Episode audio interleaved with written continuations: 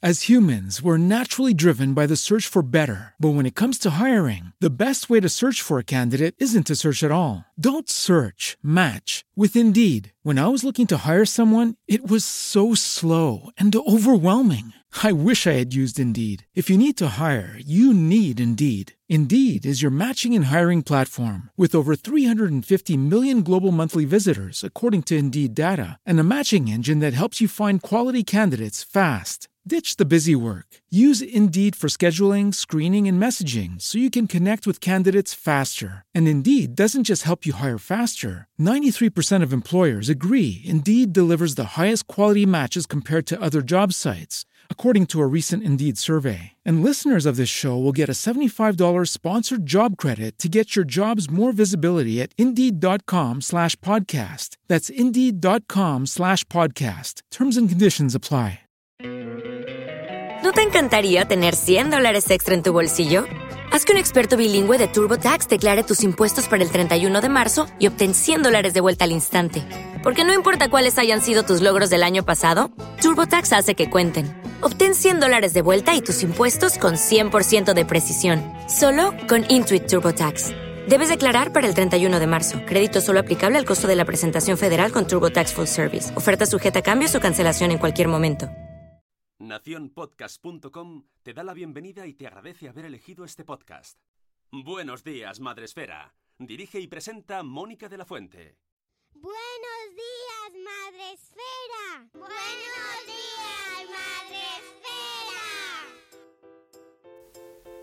Buenos días, Madre Esfera.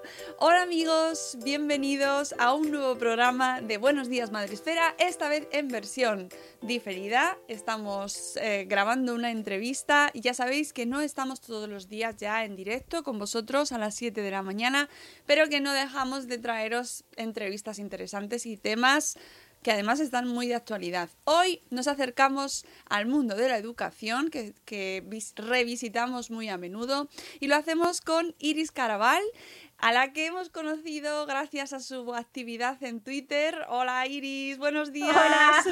Buenos días. Buenos días, mañana. buenas tardes o buenas noches para quien nos escuche en otro momento, que ya sabéis que esto es un podcast y se puede escuchar cuando se quiera. Iris Caraval, eh, con el usuario en Twitter Iris Maestra PT. Y la primera pregunta, por supuesto, tiene que ser, ¿qué es esto de maestra de PT? Iris. Hola, pues a ver, maestra de PT. Maestra de PT es eh, la maestra de pedagogía terapéutica.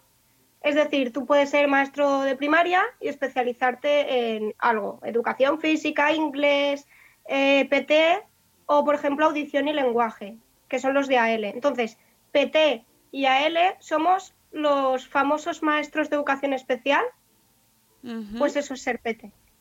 PT nos dedicamos un poco más a lo que son las dificultades de aprendizaje, la parte académica y curricular, y los de audición y lenguaje se dedican más a la parte de, pues como lo dice, comunicación y lenguaje. Vale, tú eres- Entonces, digamos que somos los profesores de educación especial, pero cada uno en una rama de intervención. Eh, eres muy joven, así se te nota. ¿Cuántos años Sí. tienes? 28 recién cumplidos. Ah, bueno, pero entonces tienes voz mucho más de más joven aún todavía. Sí, sí, sí, sí, sí. Yo cuando llego a los colegios siempre me dicen, oye, tú bonita, venga a la fila. O no puedes salir todavía, no es la hora. Y es decir, no, no, no, yo soy la nueva, soy la PT. O sea, no, Soy la maestra. soy maestra, lo siento, no me puedes mandar. ¿Desde cuándo estás eh, trabajando como, como maestra de PT? 2000, enero de 2018. Llevo, este es mi tercer curso. Empecé a mitad, pues este es mi, es el tercer curso. ¿Y qué tal, es- 2016. qué dime. tal está siendo la experiencia? ¿Por qué elegiste este, en esta rama en concreto? Vale, para, o sea, yo empecé, yo de, de pequeñita tenía claro que quería ser maestra, maestra, maestra, maestra, yo no quería ser otra cosa. Y ya luego, pues cuando empecé a especializarme en segundo de carrera, pues no sé, yo me daba cuenta que eh, cuando trabajas educación especial y atiendes a niños con dificultades, como que te dan unas respuestas que igual con los niños que se dice de ordinaria no te dan. Es decir, entiendes las dificultades de aprendizaje de otra forma vamos, por lo menos yo lo veía más completo. Es decir, tú trabajas con niños sin dificultades y es como que todo es mucho más sencillo y en cuanto tienen algún problema es como si no lo enfocas desde la parte de la educación especial, no tienes respuestas hasta las dificultades más sencillas. Entonces, para mí, eh, dedicarme a la educación especial era como darle una vuelta a la educación en general, es decir, hay vida más allá de un niño que no tiene dificultades. Entonces, vamos a intentar entender la, la educación de forma globalizada, desde el niño que no tiene dificultades hasta el que la tiene. Entonces, para mí, entender al niño que tiene dificultades me ayuda a entender también al que no las tiene. No sé si, es decir, no puedo entender una cosa sin la otra. Entonces, digamos que para mí educación especial me daba respuestas que a veces no te llegan con la ordinaria. Y al margen de que me llena más como persona, me gusta más, pues me, me decante por ahí. ¿Qué tipo de, ¿Con qué tipo de situaciones eh, vives o a qué dificultades te encuentras o te enfrentas? Depende del puesto que esté, en el puesto que esté. Si estoy en un centro específico y trabajo con alumnos con trastornos graves de conducta, pues son situaciones de mucho estrés, de mucha alerta, de estar muy pendiente de ellos, de su estado emocional. Si trabajo en un ordinario con niños con dificultades de aprendizaje, pues igual el reto es eh, hacer accesible el contenido para que lo entiendan y lo aprendan y lo manejen si trabajo en un aula específica de autismo, el reto es que sea todo predecible, que esté todo muy controlado, que estén a gusto y que puedan aprender, porque pueden aprender muchísimo, pero adaptándolo todo. Depende de la modalidad de escolarización en la que esté. Porque esa es una cosa que me llama mucho la atención de tu perfil. Y es que eh, a todos los que la sigáis en Twitter veréis y nos vas contando los eh, puestos por los que vas pasando. No estás en mm. un puesto fijo, ¿no? No, soy interina, es decir, no, no tengo plaza fija. Entonces, como soy interina, yo cubro eh, sustituciones, o sustituciones, o reducciones de jornada, y si tienes suerte puedes coger una vacante por jubilación. No es mi caso, no estoy en tan buena posición en bolsa. Entonces yo voy cubriendo sustituciones, que pueden ser desde un esguince hasta un embarazo o cualquier otra cosa. Entonces, cada vez que cubro una sustitución, cambio de centro y cuando cambio de centro pues puedo cambiar de modalidad y cuando cambio de modalidad pues cambio muchísimo de, perfil de alumnado y a mí me gusta, intento siempre tocarlo todo, específico, aula específica, centro ordinario eh, y luego pues depende también del colegio, hay colegios que son más inclusivos, que te dejan entrar dentro del aula, intervenir, de estar de digamos un poco de sombra en vez de hacer una intervención directa, depende, voy variando. ¿Y ahora mismo estás en, en, qué momento, en qué parte de... ¿Estás con plaza, sin plaza? Estoy sin plaza y estoy sin puesto adjudicado. Estoy pues en ese impasse entre una sustitución y otra que tienes que esperar a que te adjudiquen un puesto nuevo. ¿Qué puede es lo que nos pasa a muchos interinos. que, acabas una sustitución y hasta que vuelvan a ofertar a la semana siguiente, pues estás en paro esperas y dicen, pues hay estos puestos, elige cuál te gusta. Y tú los eliges según prioridad y te dan o no te dan según pues el orden en bolsa en que estés. Es un poco el turno de la carnicería. Si yo pido un colegio y el que tengo delante lo ha pedido, obviamente a mí no me lo van a dar. ¿Sabes lo que pasa? Que me sorprende un montón, que será muy natural, pero de, siendo el puesto que es, ¿no? Eh, maestra, eh, en, en, vuestro caso, que imagino que requerirá un poco más de tiempo hacerte con los alumnos, ¿no? Eh, te, tienes que especializar un pelín más, ¿no? Y ver cada situación que sea de, que tenga esa circunstancia que sea eventual y que, o sea, me imagino que debe complicar mucho el trabajo, ¿no? Muchísimo, muchísimo, porque igual como me ha pasado, llego y a las dos semanas ya me tengo que ir, porque vuelve la persona titular. Entonces, claro, en dos semanas no te da tiempo apenas a conocer a tus alumnos y alumnas, ni te da tiempo a crear una intervención que sea, o por ejemplo, seguir, ya no solamente empezar a intervenir a tu manera, simplemente investigar qué estaba haciendo la otra persona. Porque claro, la persona se pone de baja y se pone de baja, no va a venir a decirte estoy haciendo esto, esto y esto, ¿no? Es como, un poco como empezar de cero a partir de la programación que tenga y todo eso y entenderla y decir qué voy a hacer Y a, y a veces, por ejemplo, a mí este año sí que me está pasando porque otros años sí que he tenido suerte que he cogido o sustituciones o, o reducciones de jornada que son a largo plazo y he estado, por ejemplo, un curso entero.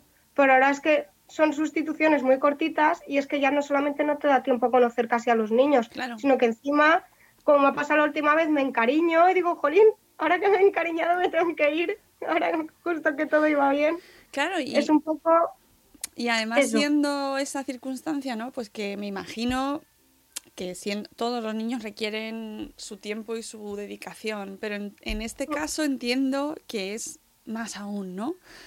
Sí, mucho más aún. Porque claro, tienen sus manías, sus cosas, su, su punto, le tienes que coger el punto a cada niño, porque a veces, por ejemplo, te pasa que llegas a, a un aula específica y ves a una niña o a un niño que actúa de manera muy llamativa y es como, madre mía, ¿y ahora qué hago yo con este niño? Míralo y madre mía, que igual pues es muy reacciona por todo y, no le caigo bien y ahora a ver cómo le cojo y cómo le motivo. Y cuando igual llevas tres semanas y por fin parece que le has cogido el punto porque cuesta muchísimo.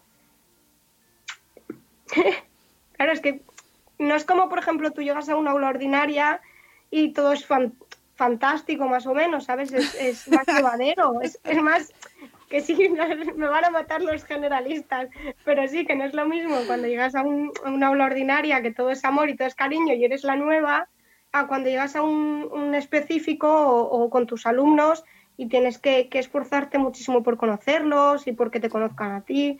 Lleva muchísimo tiempo. No, no, me lo puedo imaginar y eh, me- por eso me- a mí se me antoja que es un poquito... mm, Yo entiendo que el fu- sistema funciona así, pero no sé hasta qué punto... A ver, claro, interinos ¿no? tienen que haber. Interinos tienen que haber porque sustituciones siempre van a haber. Los profesores nos vamos a seguir poniendo malos o puede pasar algo, un embarazo. Y, y tienen que haber interinos, claro que sí, si no, ¿quién va a cubrir eso? Pero sí que es cierto que, que hay situaciones en las que, por ejemplo, se dan vacantes a curso completo a interinos y dices, jo, me estás dando para un curso entero en un centro de educación especial y el año que viene me vas a mandar otra vez a bolsa. Si sabes que estoy aquí y que he pasado un curso entero cubriendo una vacante y que estoy a gusto y que los niños trabajan bien, no sé, intenta dármela otro año más automáticamente, ¿no? Porque en puestos de difícil desempeño, con lo que cuesta llegar y hacerte al lugar, un- que luego al año siguiente te tengan que mandar fuera y que venga otra persona, pues no sé yo hasta qué punto eso es, es beneficioso. Pues yo creo que no, pero vamos, que...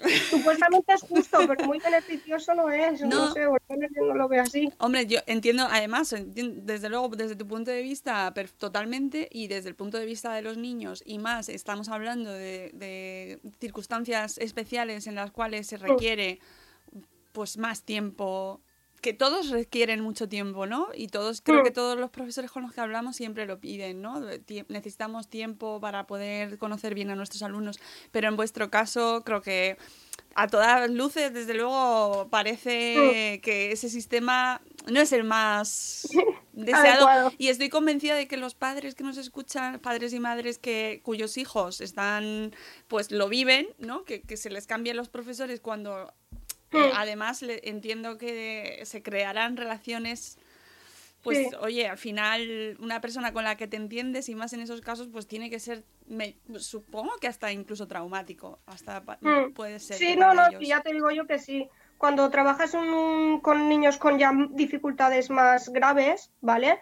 Cuando al- a la familia le cambian al, al profesor, hay familias que lo pasan mal, y yo lo sé, y nos pillan a los nuevos como diciendo, madre mía, ¿qué vas a hacer con mi hijo? Claro. Y yo entiendo que dices, jo, es que trabajar con niños con dificultades es, al margen de una responsabilidad, los padres depositan muchísima confianza en nosotros y es como, te estoy dejando a mi hijo o a mi hija, eh, al margen de todo lo que le vayas a enseñar, por favor, ten mucho tacto, cuídalo, trátale bien, que esté seguro, que se sienta bien y que de repente te cambien de profesor, yo entiendo que se pasa mal. Entonces, claro, no es bueno ni para los niños ni para las familias, que es un rol. Bueno, ahí queda la reflexión sobre cómo funciona el sistema, que a mí me genera siempre perplejidad y tenía que comentarlo, porque estoy convencida de que las familias opinan igual. Eh, no Mm. sé hasta qué punto eso se puede cambiar o no, pero bueno. Eh, además de este tema, ¿no? Ahí ese momento burocrático, sabemos que tienes un blog que se llama Un Rincón para la Diversidad, o bueno, no tienes el Avanzando mismo... con emociones, sí. Claro, pero mal, mal, Iris. Y no, que, que es que eso, escúchame, es que son dos, tres semanas, lo voy a cambiar todo. Ya lo tengo contratado para hacer un restyling. O sea, Fenomenal. va a cambiar todo. Vale, entonces, ¿cuál es el nombre? Avanzando con emociones. Es que no es nada profesional, vamos a ver, yo no soy informática. o sea, No pasa yo- nada, no pasa nada, no te preocupes. Eh, Pero sí es muy normal, es muy normal que a veces la URL no coincide con el nombre del blog. Sí, sí. No, Pero- pero eso ya, ya está en proceso a pasar a otro nivel, porque yo creo que ya le toca al blog, después de todo lo que he metido, yo creo que ya le toca un toque un poco más profesional. Bueno, no pasa nada, lo más importante es eso, el título, que sea el mismo. Avanzando con emociones. ¿Por qué avanzando con emociones? Porque, a ver, yo cuando empecé el blog realmente estaba metida mucho en el mundo del autismo, fue cuando empecé a meterme. Entonces, eh, yo me daba cuenta de que cuando trabajábamos con autismo, al margen de otras dificultades, pero sobre todo centradísima yo en el autismo, como siempre, eh, la parte de intervención en las emociones es básica. O sea, si tú tienes un niño que no está regulado, olvídate que no va a aprender, que no le vas a poder enseñar, que no, no va a haber manera de manejarlo en el aula.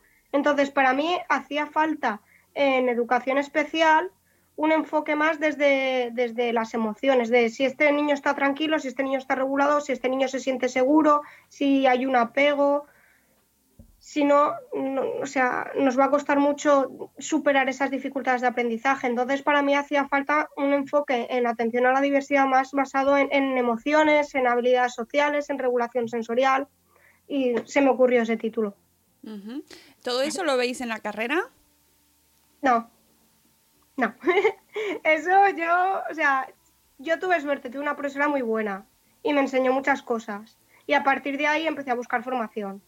Pero no da tiempo, ni da tiempo, ni, ni te forman tanto, ni se profundiza, ni a veces, a veces los temarios están un poco caducados, por decirlo de alguna forma. Entonces, poquito. no te lo enseñan, no te lo enseñan. Yo me acuerdo que empecé en cuarto de carrera, no, empecé a, a especializarme en PT en tercero y en cuarto empecé ya a hacer cursos. Me metí a, congresos de autismo, lenguaje de signos y una cosa lleva a la otra y no sé cómo acabé aquí. Bueno, eso pasa mucho en la vida, que te va llevando Iris. Yo estaba en un curso de, de autismo y yo en la facultad de psicología, yo no sé cómo he acabado aquí. Con todos los cursos, no lo sé, acabé aquí. Y ya está. Eh, Pero eso está bien porque si si nos está escuchando gente que se está formando eh, maestros, ¿no? Y quieren, quieren especializarse, pues que sepan que existe esa opción. Lo que pasa que requiere que lo hagáis por vuestra cuenta. Más mm, puede ser, ¿no? Sí, sí, es decir, te tienes que empezar a mover. Yo mm, intentaba todo por la facultad de psicología, empezar a buscar cosas que no me costasen un ojo de la cara, hacer congresos, pues empezar a mirar, a ver qué había más allá de, de o dentro del autismo que había. Entonces, por ejemplo, estaba la modificación de conducta, las emociones, el tema sensorial, todo eso no te lo cuenta en la carrera. Y yo iba pues apuntando cosas que me interesaban relacionadas con, con, con los perfiles. Pues en TDAH, pues autoinstrucciones. ¿Qué es esto de las autoinstrucciones? A mí no me han contado nada de esto en la carrera. Pues te pones a buscar, empiezas a buscar asociaciones, ofrecen cursos, talleres y así. Y ya luego, pues eso, vas buscando otros cursos más de profesionalización, tipo de medidas de modelos de intervención concretos, tipo Denver, tipo, no sé, PEC, y eso ya pues vaya, va en un ojo de la cara. Eh, tú estás, nos has dicho antes que vas saltando de clase en clase, de puesto en puesto, y vas pasando eh, en- entre clases de educación ordinaria, donde hay alumnos con necesidades especiales, y eh, clases de colegios especializados, o sea, colegios eh, Educación especial. de educación especial. Em, cuéntanos un poco para la gente que no lo sepa en qué se diferencian, básicamente, para que nos centremos. Vale. Eh, primero las necesidades. No son los- lo mismo las necesidades de un niño en un colegio de educación especial que las necesidades de un niño que está en un colegio ordinario con una dificultad de aprendizaje o incluso una necesidad de educación especial pero que está completamente incluido. Porque si está completamente incluido es que digamos que esas necesidades no son las mismas que las de un niño en un centro de educación especial. Entonces la intervención varía. Dentro de un colegio ordinario, pues mm, la programación suele ser más académica, un poquito el tema de pues emocional, social, eh, conducta y digamos que en el centro específico es, es más enfocado para la vida adulta, por decirlo de alguna forma, para habilidades del día a día. Es decir, se toca lo académico, leer, escribir, sumar, restar, pero digamos que no tiene el mismo peso que igual un niño que está completamente incluido en un centro ordinario. En un colegio de educación especial, pues hacemos muchísimos talleres, talleres para, para aprender a cocinar, talleres de relajación, talleres de, de periódico, de radio, de salir a comprar cosas súper básicas, además de lo académico, pero más tipo talleres para el día a día, aprendizajes de, de la vida, vamos, por decirlo así. Y en el centro ordinario pues es más académico o nos centramos más en las dificultades en concreto. Pues si es un niño con, un, con TDAH, pues me voy a centrar en que aprendas a controlar tu conducta y te, te organices en el estudio. Y pues, por ejemplo, si estás trabajando X contenidos en lengua, pues yo me coordino con el tutor o la tutora y además de forma paralela vamos a ir trabajando esas dificultades en esos contenidos. Es un poco, más o menos, esa es la diferencia. Luego en un aula específica es como una mezcla entre uno y otro. La diferencia es que en el aula específica lo que intentamos buscar es que a medio plazo se pueda incluir lo máximo posible dentro de, del centro ordinario. Es decir, es, está, yo suelo decir que está entre Pinto y Valdemor. Es decir, no tienes tanta dificultad ni tanta necesidad como para que requerir un espacio más controlado como es un específico, pero igual meterte ya de lleno en una, en una aula ordinaria va a ser una locura para ti. Te vas a sentir desubicado. Entonces vamos a pasar X horas en el aula específica y X horas en el aula ordinaria y lo vamos a ir trabajando. En el aula ordinaria vas a trabajar los contenidos que tú dominas más, como puede ser música, eh, inglés, educación física, que son cosas más sencillas y más de habilidades sociales, y eh, el contenido curricular, lengua, mates y sociales y demás, te lo voy a dar yo explicado mejor dentro del aula, de del aula específica, para que cuando tengas un nivel más o menos aceptable, te podamos meter con las adaptaciones necesarias dentro del aula te podamos meter, qué, qué mal ha sonado eso, podamos, sí, que puedas, puedas, estar en esa clase. Puedas estar en esa clase porque, por ejemplo, a veces hay niños que pasar todo el día en el aula ordinaria es un caos. Son 28, 30 niños, bueno, 30 pocos, pero 28 sí, sí que pueden haber.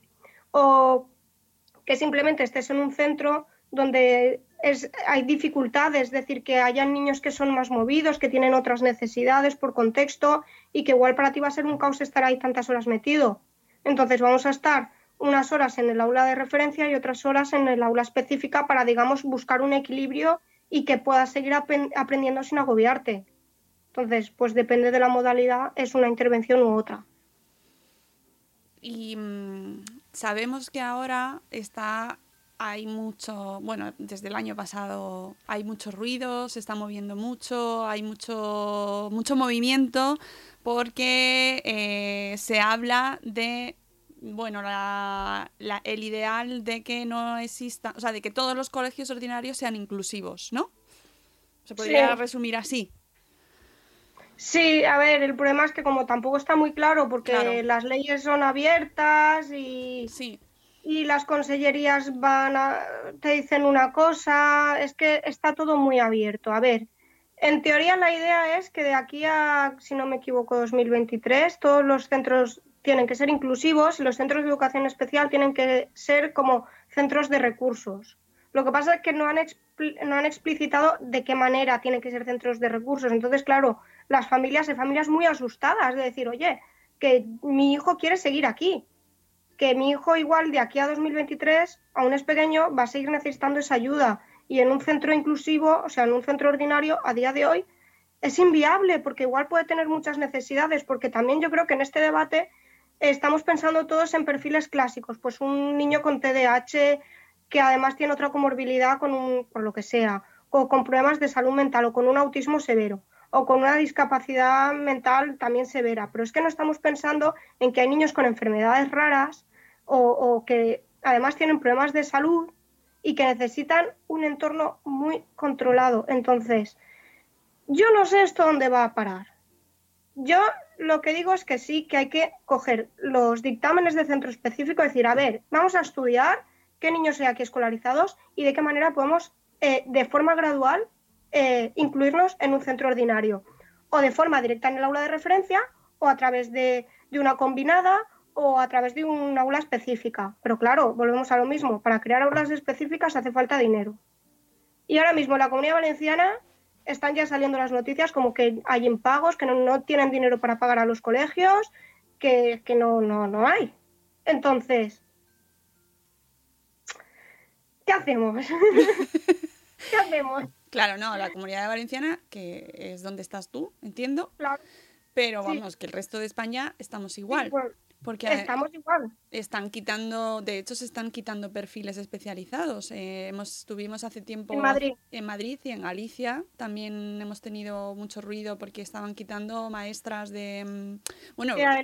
Exactamente. eh, perfiles específicos que están afectando muchísimo en esta supuesta in- a- inclusión a la que se quiere llegar, ¿no? Que a- no, Mm. no tiene sentido. ¿no? Se están quitando esos perfiles Claro. en vez de poner más.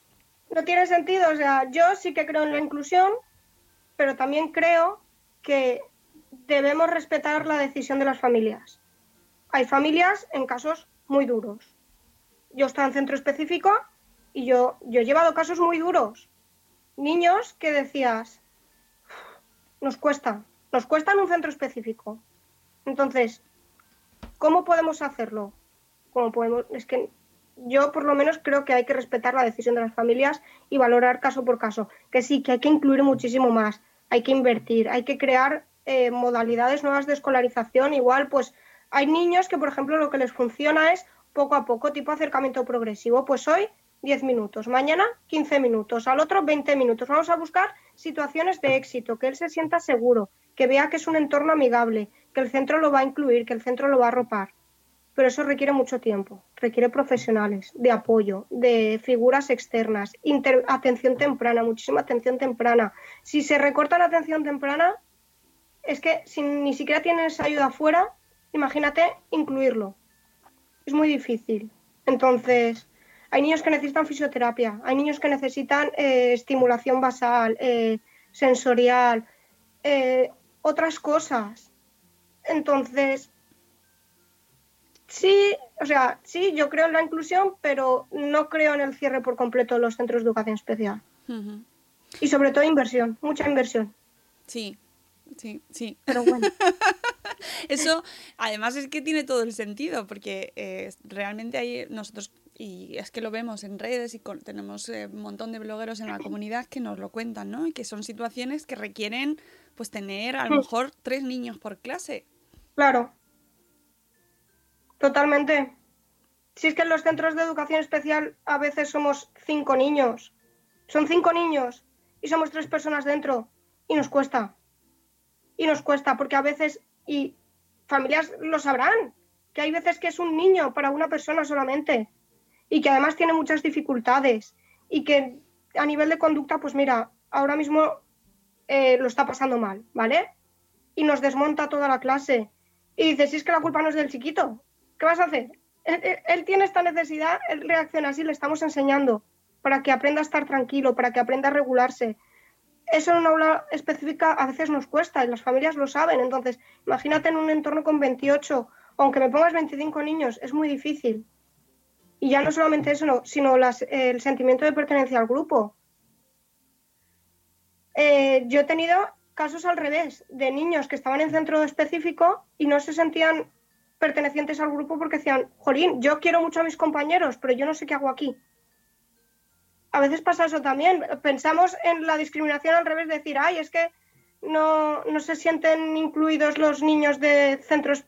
por decirlo, con más necesidad dentro de un centro ordinario y a veces también nos pasa al revés, que hay niños que caen en el centro específico y dicen, ¿de verdad? ¿Y qué, y, y qué pasa ahí? Es decir, eh, ¿qué recorrido tienen que hacer esos niños? ¿Se puede optar por llevarlos a ordinaria? ¿Es, ¿De quién es esa decisión? Es de la familia, entiendo. Familias, eh, equipos de orientación, eh, depende. Entonces, en esos casos, pues por ejemplo, pues se tiene que, que valorar, volver a hablar con el equipo de orientación, volver a hablar con la familia.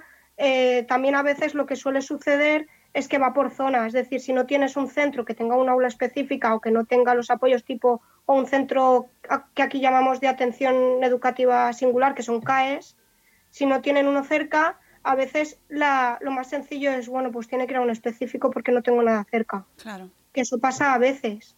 Que dices, es que no tengo nada cerca. Hay veces que al aula específica nos llegan desde un pueblo. Que dices, porque no les queda otra, no hay ninguna aula específica cerca, han estado luchando porque quieren una aula específica, porque no quieren, no quieren ir a específico. Y aquí están luchando cada día por la inclusión. Y a veces pasa al revés, que dicen, no, no puedo llevarlo hasta allá por X motivos, tiene que ir a un centro específico porque tampoco puede estar incluido, porque le cuesta mucho, porque no se siente bien, porque no sigue el ritmo. Entonces también pasa al revés, eso no se visibiliza tampoco lo suficiente. Entonces yo creo eso, que hay que ir dictamen por dictamen, invertir, buscar soluciones, pero claro, eh, eh, realmente me parece muy complejo y que muchas veces eh, creamos como todos los niños como dentro de un paquete, ¿no? O colegio ordinario y colegio especial cuando nos perdemos un montón de singularidades. Claro, es que influye ya no solamente nos quedamos con la etiqueta, ya no solamente eso. Eh, dentro de una etiqueta hay dos niños igual con la misma etiqueta y totalmente distintos por contexto, porque por aprendizaje, por necesidades de la familia, por cualquier situación, por simplemente nivel económico, o sea, nos perdemos muchísimas cosas. Entonces, hace falta muchísimo flexibilizar, hacer combinadas, hacer aulas específicas, eh, intentar flexibilizar horarios, pero para eso hace falta mucho profesional de apoyo. Sí, porque entiendo que los maestros, eh, claro, si se, se tiende hacia eh, incluir en la Hmm. educación ordinaria todos los casos posibles, pues claro, no, no van a poder estar, no vais a estar todos formados para atender todas las necesidades. O Es que ese es eso, sería el sería- ideal, ¿no? Sería el ideal, pero claro, eso también es muy criticable, ponernos ahora a ver qué formación nos están dando. No hay casi formación en atención a la diversidad y la que hay ¿Qué hay? ¿Qué hay? Ahora mismo tú entras en los centros de formación y que sí, que esto lo puedes demandar tú, pero que tenga que estar yo demandando. Si luego soy la única o somos los cuatro de siempre los que lo demandamos y solamente ofertáis ABP, gamificación, eh, que me parece muy bien, pero Sí, pero que con la No sé. gamificación no, tien- no atiendes situaciones no problemáticas. Entonces yo veo que no se oferta eh, la suficiente formación de calidad en inclusiva. Todo lo que hay de inclusiva es lo maravilloso que es entender al niño, que es respetarlo, que es bonito, que... Vale, pero dime cómo. ¿Cómo? Dime qué es el método Teach, dime qué es un sistema de comunicación, dime cómo lo meto, cómo te meto un Teach dentro de una aula ordinaria, porque dentro de un específico lo tengo claro, pero dentro de una aula ordinaria, ¿cómo encajono, por decirlo de alguna forma, al niño? ¿Cómo lo puedo situar en el aula para que él esté tranquilo y pueda ser autónomo trabajando? Porque eso no me lo estás diciendo. Tú me estás diciendo que hay que respetarlo, bueno, eso lo tenemos todos clarísimo. Todos sabemos que hay que respetar a los niños. Todos les- lo- que los tenemos que querer, que hacerles sentirles bien, que hay que adaptar a sus intereses, motivarles. Eso me parece maravilloso. Pero ¿cómo? Cuéntame cómo lo hago. El Mm. problema es que no nos cuentan cómo hacerlo. Entonces, Y ya no solo la formación para el profesorado, que es fundamental, sino que habría que reformar todos los colegios de este país. Pero es que yo lo pienso y veo de colegios que he ido y digo, vale, vamos a meter aquí una niña en silla de ruedas. Claro. En esta clase no entra, en esa no entra, en el comedor no entra, en esa tampoco, en el baño no entra. ¿Qué hago? La dice que no, que no, es que habría que reformarlos y ya- se nos caen los colegios a cachos.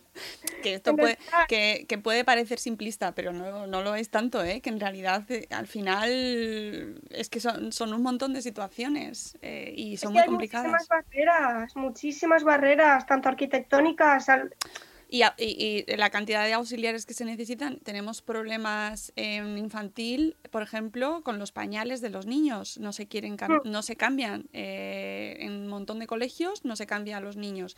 ¿Qué pasa con niños que tengan necesidades de atención en ese sentido? o que no llega el educador, como ha sido, por ejemplo, el caso en el último aula en la que he estado, un trimestre para que nos manden educador. O en un centro específico el educador se pone de baja y no nos mandan a nadie. Yo soy tutora, yo no puedo dejar a mi aula sola para cambiar a un niño.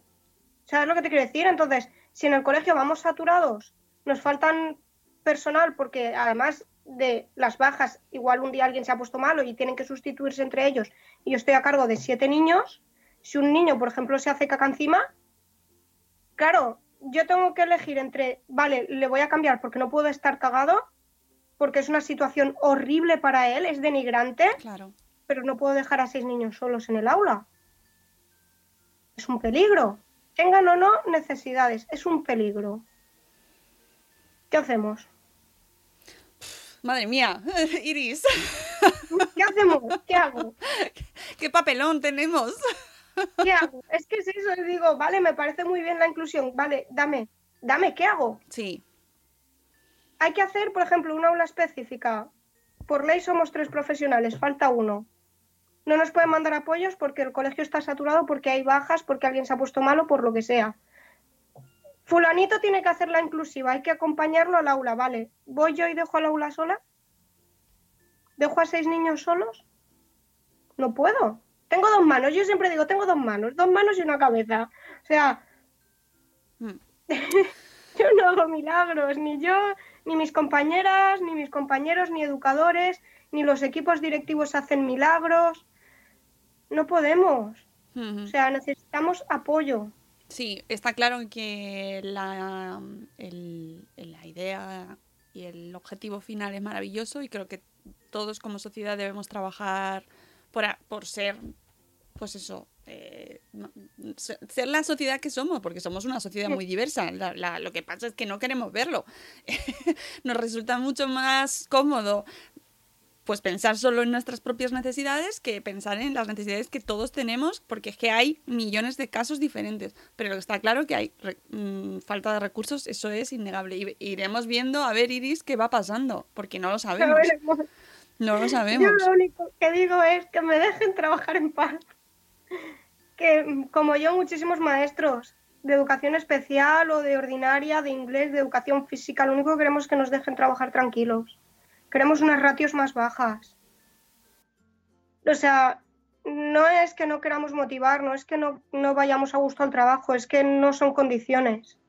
Y mm, me consta que, que es como en todo, siempre te puede tocar alguien que es un cafre y que dices, madre mía, ¿qué hace aquí? Siempre, en cualquier cosa. Desde educación, sanidad, eh, hasta en la tienda de la esquina. Somos personas. Pero que es que lo hacemos lo mejor que podemos, de verdad. Pero no, no tenemos, no, no, no, no, son no estamos en la mejor situación. O sea, nos están dando por todos los lados, entre la burocracia, las ratios, los cambios de leyes, los interinos que vamos quemados. Y ahora, por ejemplo, mira, 2021 oposiciones. El año que viene tendré que prepararme, la- prepararme las oposiciones y trabajar. Es muerte. O sea, es muerte. Es muerte. Yo Ay, no estoy pobre. no. Entonces, pues estamos quemados. Los profesores estamos quemados. Sí, sí, lo entiendo y tenéis todo nuestro amor, ¿eh? De verdad. Y acabamos cansados, es que yo lo entiendo. Y ahí es donde tenemos que ir a una familia sin profes. Es decir, no puedo darle toda la atención, por ejemplo, un tutor, no puedo darle toda la atención que me gustaría a tu hijo o a tu hija, no porque no quiera, sino porque hay 26 más. Y 26 más que la ley te dice que igual es uno y te recortan dos más de ordinario para que esté todo más equilibrado y la ley no se respeta o hay necesidades que todavía no están dictaminadas y están pero no están y es el día a día. Creo que nos hacemos una idea. Eh, Iris, eh, ¿qué te digo? Te deseamos pues un puesto fijo pronto. 2021. 2021, que te, te iremos siguiendo por Twitter y tu blog, cuando, cuando lo cambies, cuéntanoslo. Bien, bien. Sí, sí, sí, sí, sí, estoy ya en ello. Pero bueno, que tú no te preocupes, que eso no es lo más importante, ¿eh? O sea, no.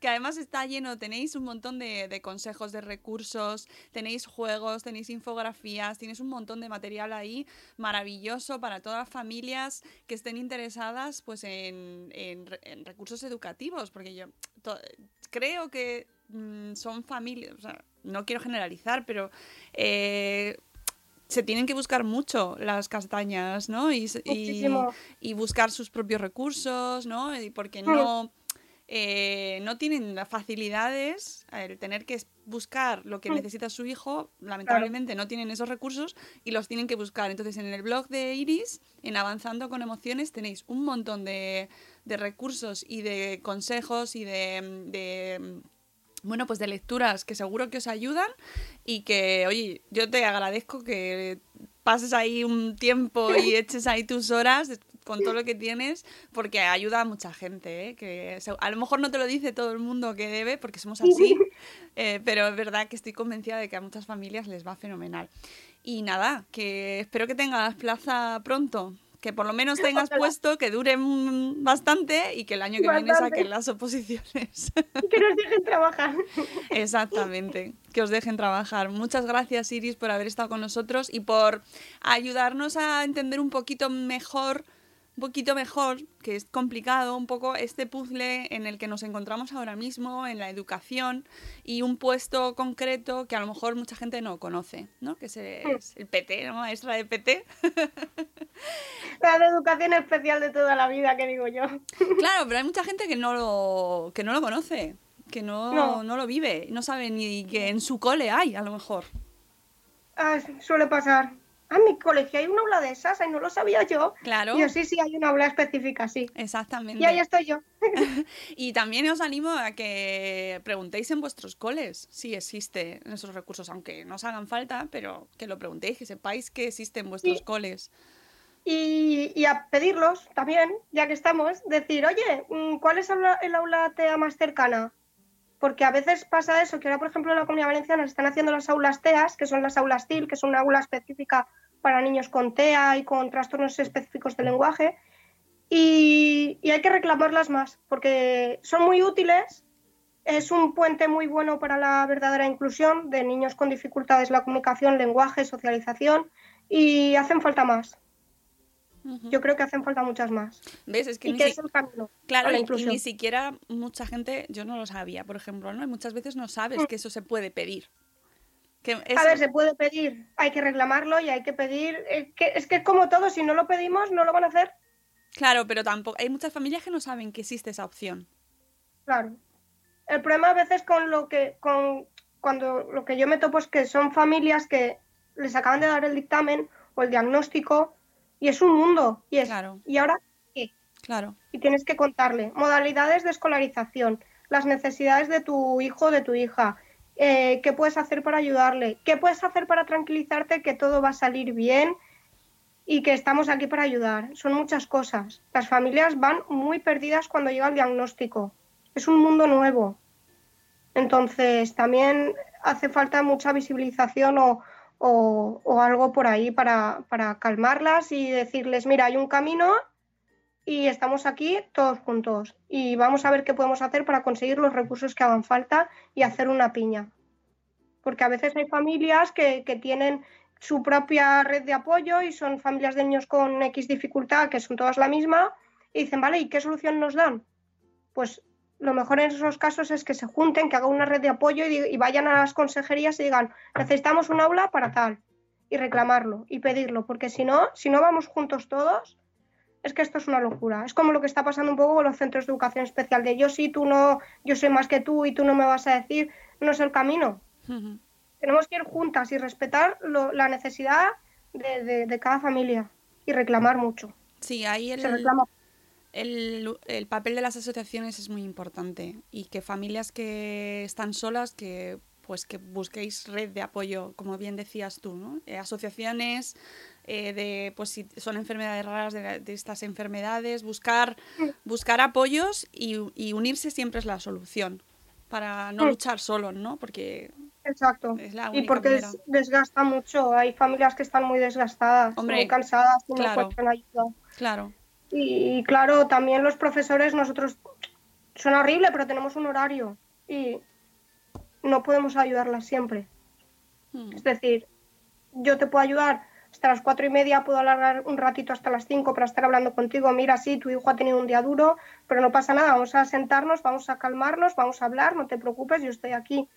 Pero yo sé que esa familia a las cinco se va y por X situaciones personales, de contexto, lo que sea, están muy cansadas y se calientan la cabeza y lo piensan y le dan vueltas y se culpan mucho y dices, jolín. ¿qué hacemos? Necesitan una red de apoyo también, ¿no? Ujú. Bueno amigos, eh, nosotros dejamos por aquí ya la entrevista, súper interesante Iris, me ha encantado hablar contigo, me parece que ahí hay un montón de jardines, un montón de, de temas que hay que solucionar y que no dependen de nosotros, ni de los profesores, ni de las familias, eh, de- dependen de instancias superiores, pero que al final pues también está en nuestras manos primero visibilizarlo, reclamarlo y luego unirnos para, para reivindicarlo.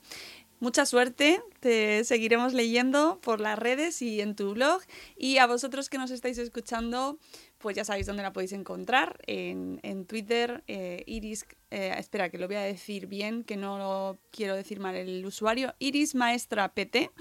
Por ahí la podéis encontrar y en su blog avanzandoconemociones.com. Gracias amigos por escucharnos y volvemos a escucharnos, ya sabéis, un día en directo a las 7 y cuarto de la mañana, los lunes, con la agenda y el resto, pues ya entrevistas grabadas que podéis escuchar cuando queráis. Os queremos mucho. Hasta luego, Mariano. Adiós. ¡Hasta mañana! ¡Hasta mañana!